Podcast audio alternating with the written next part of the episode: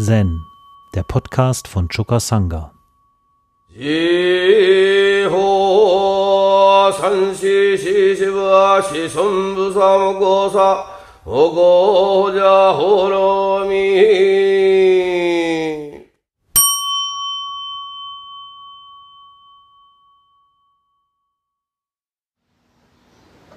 Okay. Äh, unser Koan steht im Shumon Katosho als Fall 260. Und da heißt es, Wangpo verneigt sich vor einem Buddha-Bild. Eines Tages, als Wangpo, das ist übrigens Obaku, der Lehrer von Rinzai, chinesisch Linchi, sich vor einem Buddha-Bild verneigte, sah Xuanzong ihn und fragte, wenn wir nichts beim Buddha, nichts beim Dharma und nichts bei der Sangha suchen sollen, was suchst du dann mit diesen Niederwerfungen? Wangpo erwiderte, nichts suchen beim Buddha, nichts suchen beim Dharma, nichts suchen bei der Sangha.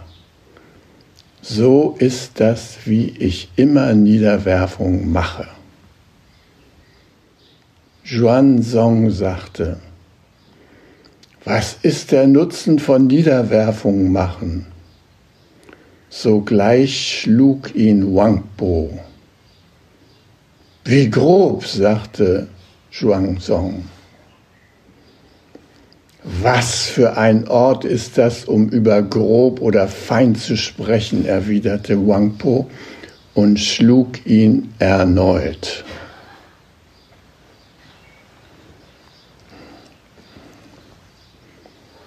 Ja, wenn jemand von euch in den Doxan kommt oder wenn ich hier das Teshu eröffne, dann seht ihr, dass ich hier drei Niederwerfungen mache.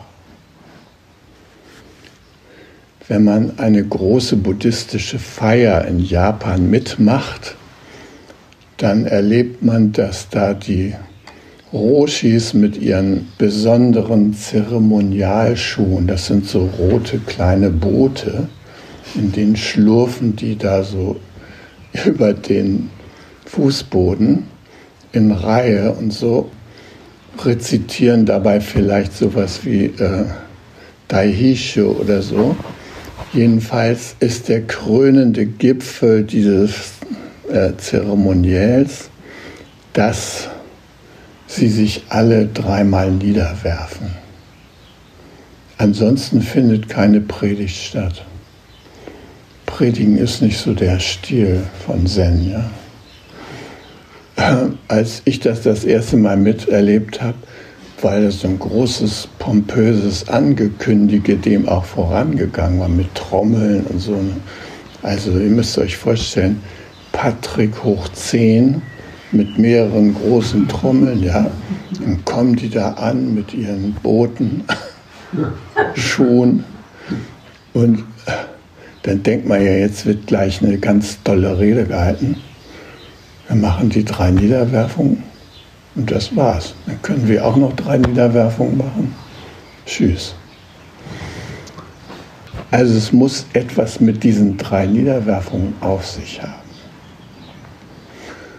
Und ein wichtiger Punkt ist, dass die drei Niederwerfungen ja den drei Schätzen des Buddhismus gelten. Buddha, Dharma, Sangha. Die werden davon angesprochen. Die werden dadurch in Erinnerung gebracht. Und wenn jetzt jemand in den Doxan-Raum kommt, dann heißt es, mach da mal drei Niederwerfungen. Ja?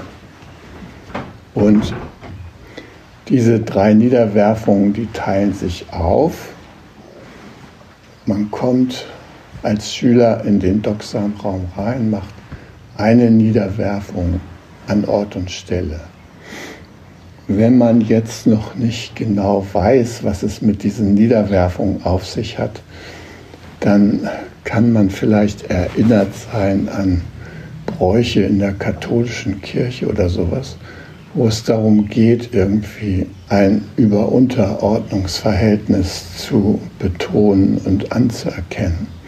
Also eine besondere Geste des Respekts dem Lehrer gegenüber oder dem jeweiligen Sachwalter des Evangeliums gegenüber. Das ist aber gerade nicht der Fall, sondern die erste Niederwerfung, die wir da machen, das ist ein Kontakt aufnehmen mit unserem ganz persönlichen Potenzial des Erwachens. Wir alle haben von uranfänglichen Zeiten an das Potenzial, ein Buddha zu sein und das zum Ausdruck zu bringen. Und daran erinnern wir uns. Und nicht, dass wir da so ein Kotau machen vor unserem Lehrer und uns in eine devote Haltung da hineinbegeben. Das ist gerade nicht der Sinn.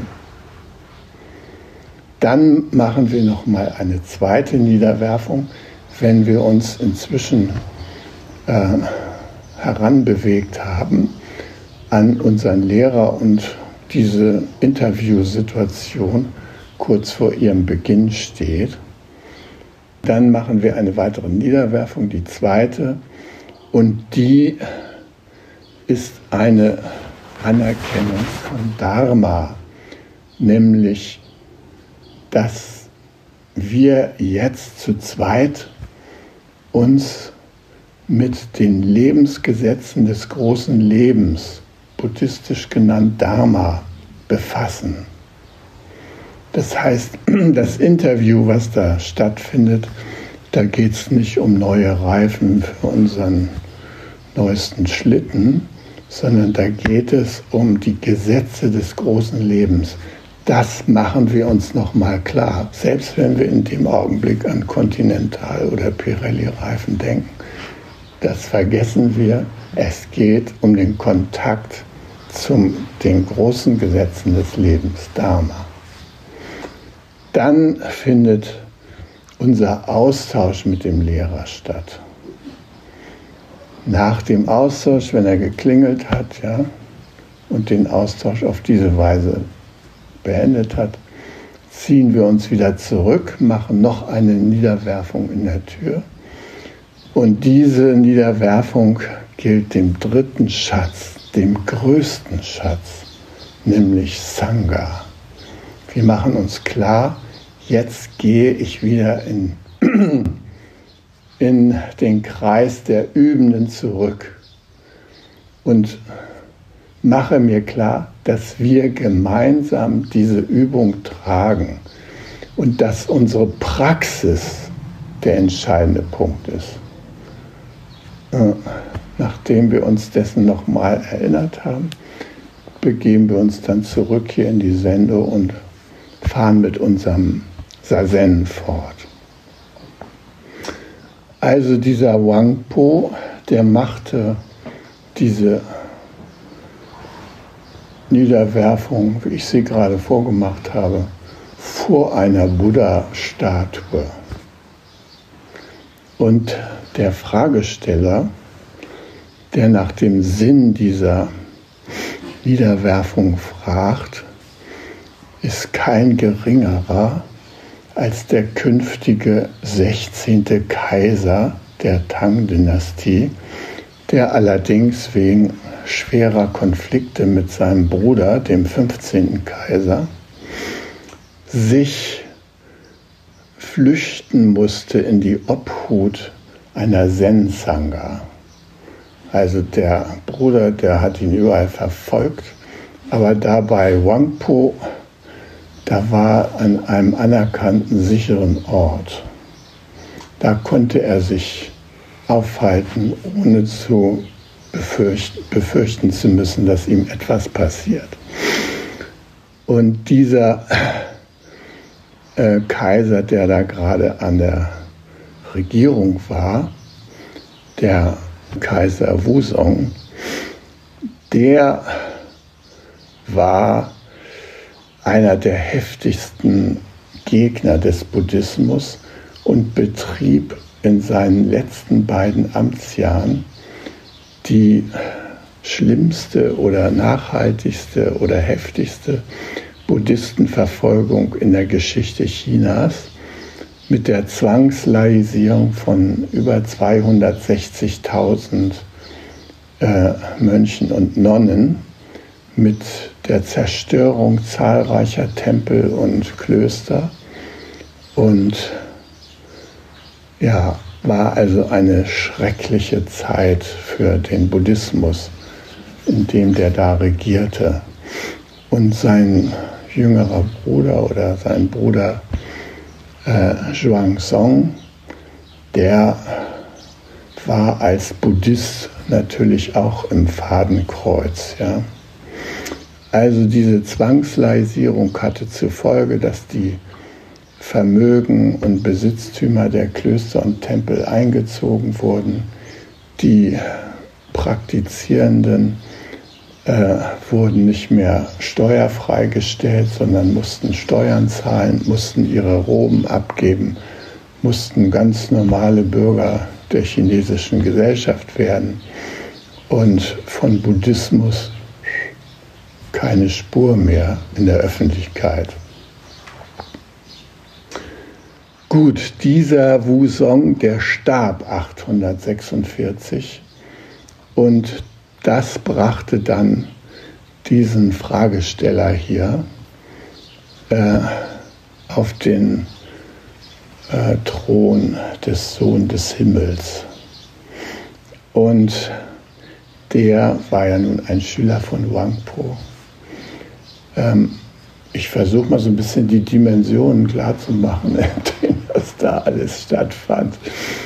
Äh, der hat dann sofort die Buddhistenverfolgung eingestellt, hat die damaligen Ratgeber des Kaiser Musong erstmal hinrichten lassen und dann äh, die Tempel und Klöster wieder aufbauen lassen und die Geistlichkeit, die älter als 50 Jahre alt war, die wurden wieder zugelassen als Mönche und Nonnen.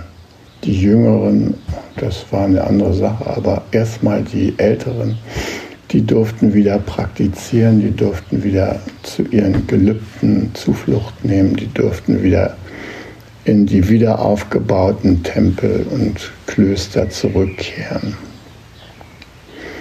Das war also so ein bisschen so der historische Kontext. Und Wangpo seht ihr ja, dass der ähm, diesen künftigen Kaiser da ähm, in der Zeit, wo er sich bei ihm aufhielt, äh, mit der üblichen zen-meisterlichen Neutralität entgegentrat, völlig unbeeindruckt von dessen Geist, dessen Rang in der chinesischen Gesellschaft, ja. Und da kommt doch dieser Kaisersohn da an und sagt, Mann, was sollen diese Niederwerfungen vor einer Bronzefigur oder Holzfigur, ja? Was soll denn der Quatsch? Ich denke, wir sollen nichts suchen, weder im Buddha noch in der Sangha noch im Dharma. Und ähm, vielleicht ist auch noch interessant, dass Wangpo seine Niederwerfung besonders ernst nahm. Er hatte nämlich auf der Stirn schon so eine Art Hornhaut vom ewigen Niederwerfen, ja, schon ganz schön dick. Und äh, konnte man also an ihm sehen. Und da fragte sich natürlich umso mehr, wieso nicht suchen bei Buddha, bei Dharma und bei Sangha? Was bedeutet das alles, ja? Also, was ist der Nutzen von diesen Niederwerfungen? Und diese äh, Frage haben auch viele äh, Menschen, die neu zum Zen kommen. Ja. sehen da, wir machen da so Niederwerfung. Was soll das? Warum? Muss das sein im Westen? Ja, das muss sein im Westen. Weil wir im Westen einen großen Nachholbedarf haben, das Wesen von Niederwerfungen zu verstehen. Wir sind nämlich geimpft mit einer Arroganz im Denken gegenüber den östlichen Traditionen. Wir denken, was die da machen. Und wenn die da vom Geist reden und so wie Wangpo, dass die dann uns da in so eine verworrene, mystische Welt hineinziehen wollen, die dem ganzen Rationalen sich entzieht. Also wir stellen das rationale Denken über das, was wir da vom Osten so an Nachrichten bekommen. Und deshalb leuchten uns auch solche Niederwerfungen nicht ein. Und sagt ja der Obaku oder Wangpo, nichts suchen beim Buddha, nichts suchen beim Dharma, nichts suchen bei der Sangha. So ist das, wie ich immer Niederwerfungen mache. Ich bin erfüllt von der Leerheit. Und die Leerheit betone ich, wenn ich meine Niederwerfung mache. Meine Verbundenheit mit der Leerheit. Meine Verbundenheit mit Mo. Das bringe ich dadurch zutiefst und von ganzem Herzen zum Ausdruck. Ja, das kann dieser Prinz nicht kapieren, ja. Und weil er mit seinen Fragen nicht aufhört, äh, macht, macht der Wangpo mit seiner typischen, von seiner typischen Zen-Barmherzigkeit Gebrauch und schlägt ihn. Rinzai wurde von Obaku auch geschlagen. Und Rinzai, der war in Obakus Tempel und der fühlte sich da eigentlich so ganz wohl und natürlich. Und irgendwann kam der Jiki zu ihm und sagte, du, du hast ja noch nie dem Wangpo eine Frage gestellt, willst du dich nicht mal von ihm belehren lassen? Und da sagte der Rinzai, wieso, was soll ich fragen? Es ist alles gut, ich fühle mich wohl hier und so. Ja, sagt der Jiki, aber du solltest schon mal die Gelegenheit nutzen, mit deinem Lehrer in Kontakt zu gehen. Na gut, sagte Lin Shirin, sei, wenn du meinst, was soll ich ihn denn fragen? Ja, frag ihn doch einfach, was die Essenz des Buddha Dharma ist. Na gut. Rinzai ging also zu seinem Lehrer Wangpo und wollte gerade fragen, was ist die Essenz? Bang, hat er 30 Stockschläge abbekommen. Konnte er nicht verstehen. Dann ging er zurück zum Tiki und sagte, du, äh, ich wollte da mal diese Frage anbringen, der hat mich dann nur gleich verprügelt. Ach, sagt der Jiki, äh, versuch's doch einfach nochmal. dann ist Rinzai ein zweites Mal zu Wangpo gegangen und wollte gerade fragen, was? 30 Stockschläge. Er ging zurück und sagte, ich konnte meine Frage immer noch nicht anbringen. Ja, sagt der Jiki, versuch's nochmal. Ja. Und er ging nochmal rein und er konnte wieder seine Frage nicht anbringen, kriegte wieder 30 Stockschläge. Und danach sagte Rinzai, du, es tut mir leid, mein Geist, der ist äh, zu schwach, der kann die Größe von diesem Wangpo da nicht erfassen. Ich bin hier am falschen Platz, also ich hau jetzt hier ab, ja. Und dann sagte der Jiki, warte mal, also verabschiede dich wenigstens von deinem Lehrer. Ja? Na gut, In der Zwischenzeit rannte der Jiki schnell zu Wangpo und sagt, Mensch, hier dieser kernige Zen-Stühler, einer unserer Besten, der will jetzt hier weg aus dem Tempel und hat das nicht verkraftet mit den 30 Stockschlägen. Und er dachte, Wangpo, schick ihn mal rein. Dann kam er rein und dann sagte der, ja, ich habe gehört, du willst den Tempel verlassen. Ja. Weißt du schon, wo du hingehen willst? Ich empfehle dir, geh mal zu Taiyü. Taiyü war ein Stückchen weiter, so ein Nachbarberg. Da hatte der seine Klause. Dann ging der Rinzai, kam bei Taiyü an und erzählte ihm, was ihm da bei Wangpo passiert war. Und Taiyü sagte zu ihm, das ist doch nicht wahr. Da hat der Wangpo von seiner großmütterlichen Güte in jeder Hinsicht bei dir Gebrauch gemacht und du haust jetzt ab. Und Rinser in dem Augenblick, ja, ne, und der Taillü sagte noch, hey du kleiner bettnessender Teufel, ja, schnallst das nicht? Und in diesem Augenblick hatte der Rinzai eine Einsicht und als Antwort stieß er dem Taillü seine Fäuste mehrmals in die Rippen. Und der Taillü stieß ihn von sich weg und sagte, was hast du gesehen? Sprich!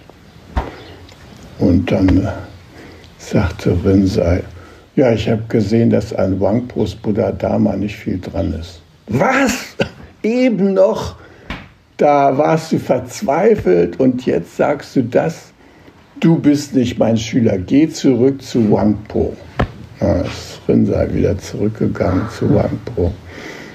Naja, und im Rinzai Roku steht dann, wie es weitergeht. Ja. Ähm, was, für uns, was für uns schwer nachvollziehbar ist, ist die große Güte, die in diesen Schlägen lag.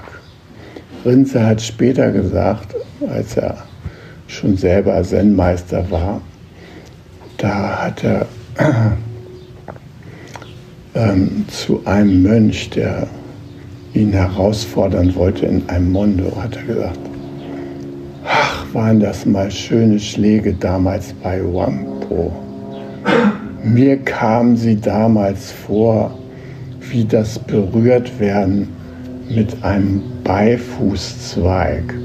Und im alten China war das so, dass äh, wenn die äh, Menschen initiiert wurden, also sowas wie bei uns Konfirmation oder so in unserer Kultur, dann mussten die Initiierten, die mussten dann durch ein Spalier gehen und wurden symbolisch mit Beifußzweigen berührt. Also Beifuß ist äh, Artemisia, also ein größeres Gewächs, aber äh, das ist nicht hart oder so, sondern eher so ähm, flexibel. Ja? Und also Rinnsei verglich das, diese Schläge, die er damals bekommen hatte, mit diesen sanften Schlägen, die man den Initianten mit dem Beifuß in China da so gegeben hat. Ja. Und dann sagt er, ach, ich wünschte, mir würde noch einmal jemand solche Schläge verpassen. Und dann tritt da ein Mönch hervor, äh, nimmt den Kesako und will den Rinzai schlagen. Und der greift sich den Knüppel und zack, hat er ihm gleich schon mal 30 Schläge verpasst. Ja. So. Und dann ging er zurück in seine Räume. Also die Leute werden dann auch mit den Wirkungen alleine gelassen. Ja. Die können darüber nochmal nachdenken, was das eigentlich zu bedeuten hatte, ja, und äh, worin denn nun die Güte tatsächlich gelegen hat. Also der Prinz da der hat auch nicht gleich die Güte der Belehrung in den ersten Schlag gesehen, ja. Der brauchte noch eine zweite Dosis. Und äh, es ist äh, interessant, dass Zen, äh, das ist ja nicht unsere Haupttätigkeit, Schüler zu verdreschen, aber es ist schon interessant, dass die alten Zen-Meister vor allem seit Basso, dass die richtig krasse Mittel anwenden, um die Leute aus ihren geistigen Gewohnheiten rauszuholen und ihnen neue Türen der Wahrnehmung zu öffnen. Und so war es halt auch hier. Und natürlich wird unser Mitgefühl auch noch ganz anders ausgedrückt. Also wir versuchen ja mitfühlend in jeder Hinsicht vorzugehen, also auf den drei Handlungsebenen, die wir im Buddhismus kennen, ja, also physische Handlung, Handlung durch Reden und der dritte Bereich ist unsere Geistestätigkeit, ja. Das sind die Ebenen, äh, die uns offen stehen, um einzugreifen in die Welt der, des bedingten Entstehens. Alles, was hier entstanden ist und auf der Welt existiert, das ist nach buddhistischer Auffassung das Ergebnis von Bedingungen. Bedingungen haben dazu beigetragen, dass das, was jetzt erlebbar ist für uns, dass das entstanden ist. Und sagen wir mal, der Krieg da in Osteuropa, der ist aufgrund von Bedingungen entstanden, zu denen Menschen beigetragen haben, dass diese Bedingungen tatsächlich sich auswirken können. Und die Auswirkungen, die können durch Handlungen angeschoben werden, die können durch unsere Rede angeschoben werden und sie können durch unseren Geist angeschoben werden.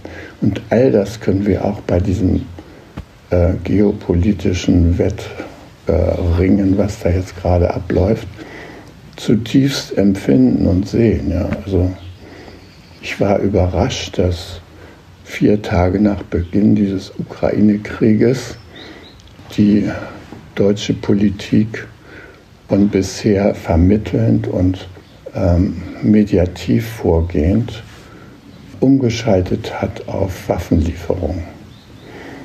Das war für mich völlig überraschend.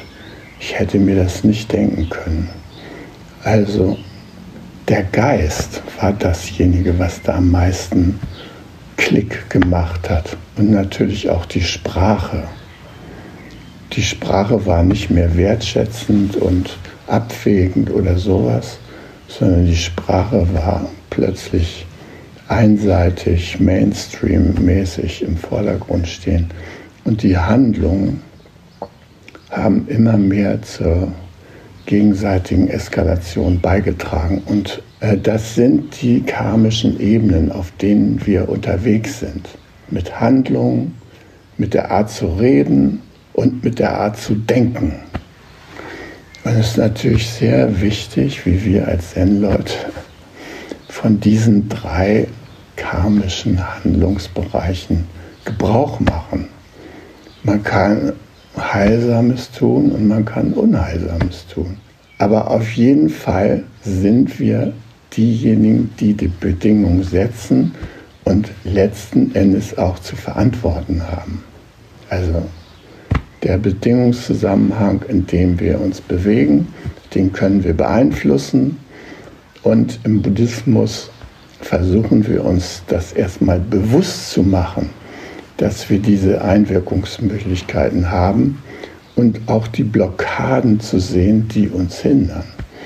Und ähm, wie wir immer wieder ja auch hier vorlesen und so weiter, die fünf Skantas mit den Anhaftung, äh, Verblendung, Hass, Gier, das sind ja die Geistesformationen, mit denen wir es zu tun haben und die wir gerne verändern würden, damit unser Handeln segensreich ist für andere Wesen.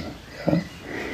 Aber wie wir alle wissen, ist das nicht so einfach, weil wir unter ganz bestimmten Gewohnheiten aufgewachsen sind oder dem Eindruck dieser Gewohnheiten noch stehen.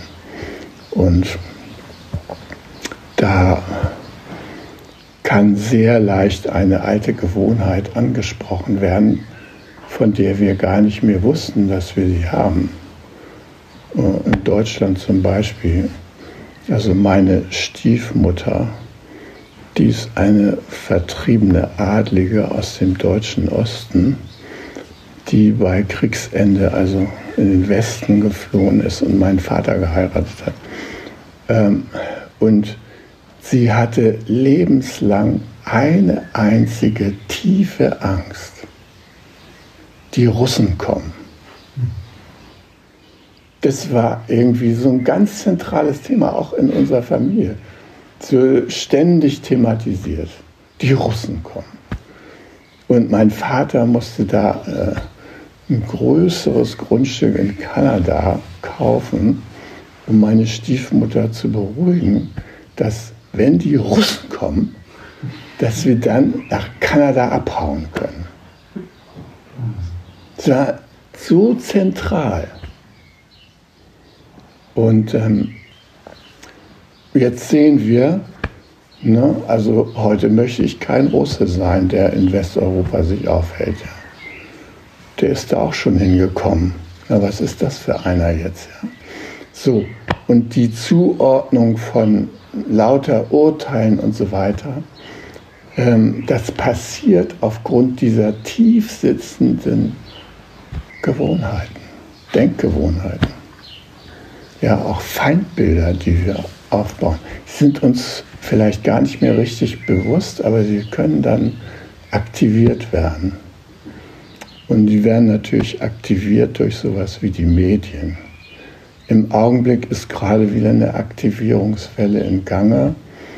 Damit hatte ich in meiner Jugend auch schon zu tun. Mein Vater, der kriegte immer so einen äh, Wirtschaftsinfobrief, wo so Hintergrundinformationen über das Weltgeschehen hm, zu lesen waren ja der Trend von einem Herrn Schmidt herausgegebene Infoblatt so an die höheren Wirtschaftschargen und so.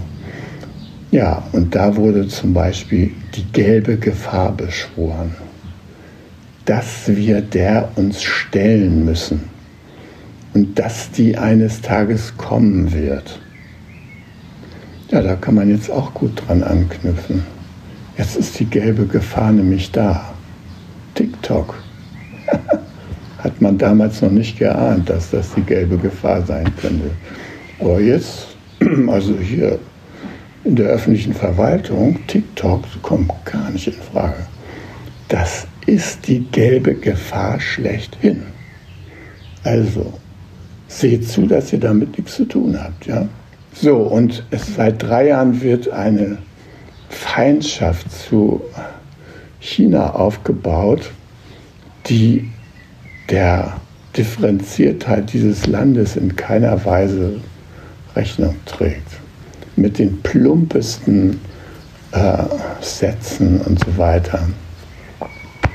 Pompeo oder sowas, ja, ehemaliger Botschafter bei uns oder Außenminister von Trump und so weiter. Ja, die sind eigentlich für eine präventive Bombardierung von chinesischen Städten. Das gab es schon mal äh, nach dem Zweiten Weltkrieg, bevor die Russen ihre Wasserstoffbombe gezündet haben und damit zeigten, dass sie auch über Atomwaffen verfügen. Da gab es nach dem sozusagen Probedurchlauf in Hiroshima und Nagasaki, da wurden diese Bomben ausprobiert, gab es ähm, vom amerikanischen Militär eine Anforderung, eine Bestellung nach Los Alamos, wo die Dinger gebaut wurden, in der Größenordnung von 156 Atombomben, die gebraucht würden, um wichtige russische Städte zu bombardieren, vorsorglich, damit die Weltrevolution nicht überschwappt. Ja. Gott sei Dank ist das irgendwie dann nicht mehr zum Zuge gekommen. Aber solche Gedanken, und damit bin ich hier bei der Wichtigkeit, was hier oben zu klären ist, die geistern durch die Welt. Und es ist sehr wichtig, dass wir uns klar machen, die sind alle bedingt entstanden. Und indem wir neue Bedingungen setzen, können die auch wieder verschwinden. Und es an uns, in diesen Bedingungszusammenhang einzugreifen. Der Dalai Lama sagt, alles, was wir jetzt an Problemen in der Welt gewärtigen, sind alles von uns in den Bedingungszusammenhang eingebrachte Wirkungen durch unser Tun, durch unser Reden, durch unser Denken. Aber alle diese Wirkungen können wir auch wieder zurücknehmen. Wir können diese Bedingungen erkennen und wir können etwas tun, um diese Bedingungen zu verändern.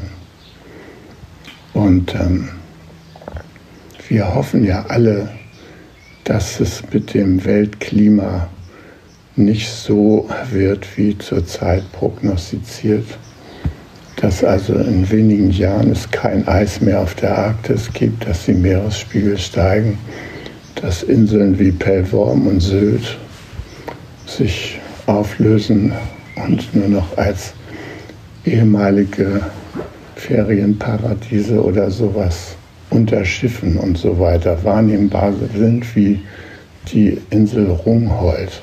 Rungholt war eine wichtige Insel in den nordfriesischen Inseln und die ist bei der sogenannten großen Mann-Dränke untergegangen. Also die große Mensch-Ertrinkungsflut, Ertränkungsflut. Und gibt es da im Wattenmeer immer noch irgendwelche Reste von Kirchtürmen oder Grundsteinen von Kirchen, die man dann mit so einem Boot mal so anlaufen kann. Und hier, wir sind über Rungholt gefahren. Also kann man sich daran erinnern, dass es, ähm, dass es wichtig ist, in welchem Bedingungszusammenhang wir uns aufhalten. Dass wir uns das klar machen. Und dass wir auch Schritte ergreifen, um uns diesen Zusammenhängen zu stellen. Nun, der Oberku oder Wangpo wird als der größte Zen-Meister aller Zeiten angesehen. Und er hat eine wunderbare Schrift veröffentlicht, oder seine Schüler haben die rausgebracht, Der Geist des Zen. Empfehle ich euch, falls ihr die noch nicht gelesen habt. Das ist eine wunderbare Schrift. Und ich zitiere mal einen Satz daraus.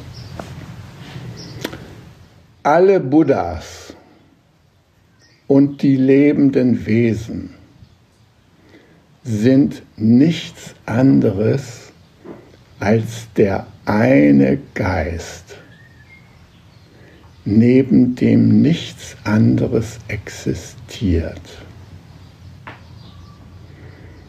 Dieser Geist, der ohne Anfang ist, ist ungeboren und unzerstörbar.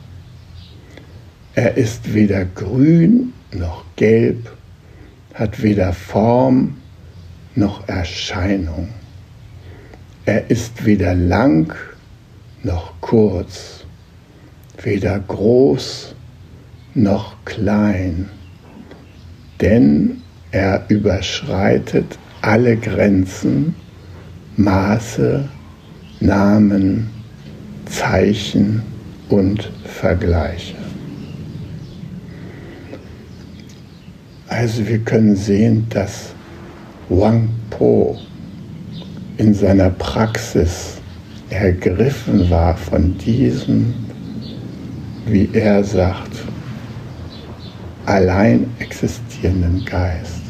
Und wenn der Niederwerfung macht, dann geht er mit seiner Stirn ganz bewusst mit diesem Geist in Kontakt. Es ist wie so ein Elektrostecker. Ah ja, genau, ich erinnere mich dran, das stimmt, das war wichtig. Ja, können wir auch alle machen. Wir brauchen keine E-Tankstelle für hier so eine Matte. Oder noch nicht mal, euer Wohnzimmerteppich reicht aus. Ja. Aber es ist wichtig, dass wir eine Ahnung davon haben, womit wir in Kontakt gehen oder gehen wollen. Und da helfen uns ja die sogenannten Koans, so ein bisschen so eine Art Türöffner da bei uns zu betätigen, dass wir dann mit diesem Geist uns mehr und mehr anfreunden können. Ja? Ihr oder viele von euch kennen ja das Koan Mu und haben das auch schon ein Stück weit geübt. Und wenn ihr das Koan Mu ernsthaft übt und versucht es zu für euch sich euch zu erschließen, dann legt ihr das ja in eurem Hara ab und nicht hier oben in der Computerzentrale. Ja? Und da erforscht ihr. Und da versucht ihr, diesen Geist des Mus herauszufinden, die Essenz von Mu. Was ist das? Am Anfang ist das für uns ein Buch mit sieben Siegeln. Aber je länger wir üben, umso mehr klärt sich da was. Umso mehr können wir uns diesem Geist des Wangpo annähern diesen ohne Anfang, ungeboren, unzerstörbaren Geist, ja. Und das erste ist ja, man muss den ja überhaupt erstmal für möglich halten. Und da ist halt so, dass in unserer philosophischen und Denktradition im Westen das nicht für möglich gehalten wird, dass sowas existiert. Im Gegenteil, wenn jemand ankommt und sagt und berichtet, ah, ich habe da so tiefe Erlebnisse gehabt, ich kann das gar nicht beschreiben, dann würde hier so ein Normalmensch bei uns sagen, weißt du was, ich kenne da einen guten Arzt, also das musst du nicht äh, jetzt, äh, da, da gibt es was dagegen, ja, oder so wie Helmut Schmidt Wer Visionen hat, soll zum Arzt gehen. Ja? Also das sind gewisse Schwierigkeiten, mit denen wir uns da herumschlagen. Aber es ist trotzdem so wunderbar, wenn es uns gelingt und sei es auch nur ein kleines Quäntchen von dieser Essenz des Mus tatsächlich zu erfassen und das zur Richtschnur unseres Handelns zu machen. Das ist ja die Chance, die wir haben, wenn wir uns der Wesensgleichheit alles Existierenden tatsächlich bewusst werden. Dann können wir nicht mehr einfach alles äh, in Hähnchenfabriken und äh, Schweine stellen und so weiter heranwachsen lassen, wie wir das im Augenblick tun. Das geht irgendwie nicht mehr. Da tun wir uns selber ja Schmerz an. Wenn wir auf der Ebene angekommen sind, dieser Wesensgleichheit, dann verändert sich für uns die Welt. Dann verändern sich für uns die Handlungsrahmen. Und zwar positiv. Deshalb lohnt es sich, dieser Wesensgleichheit auf die Spur zu kommen. Und ich denke mir, dass äh, wir gut daran tun, dem Wangpo so ein bisschen nachzueifern in der Art, wie er seine Niederwerfung versteht. Nichts in Buddha, nichts in Dharma, nichts in Sangha. Alle Konzepte weg. Direkt im Leben sein. Sich vom Resonanzfeld des großen Lebens einnehmen lassen und sich darin bewusst bewegen. Das ist eigentlich unsere Aufgabe. Hi. Um jungen Menschen den Aufenthalt im Togenji zu ermöglichen, bitten wir um ihre Spende. Alle Spendenmöglichkeiten finden Sie auf chukasanga.de slash spenden.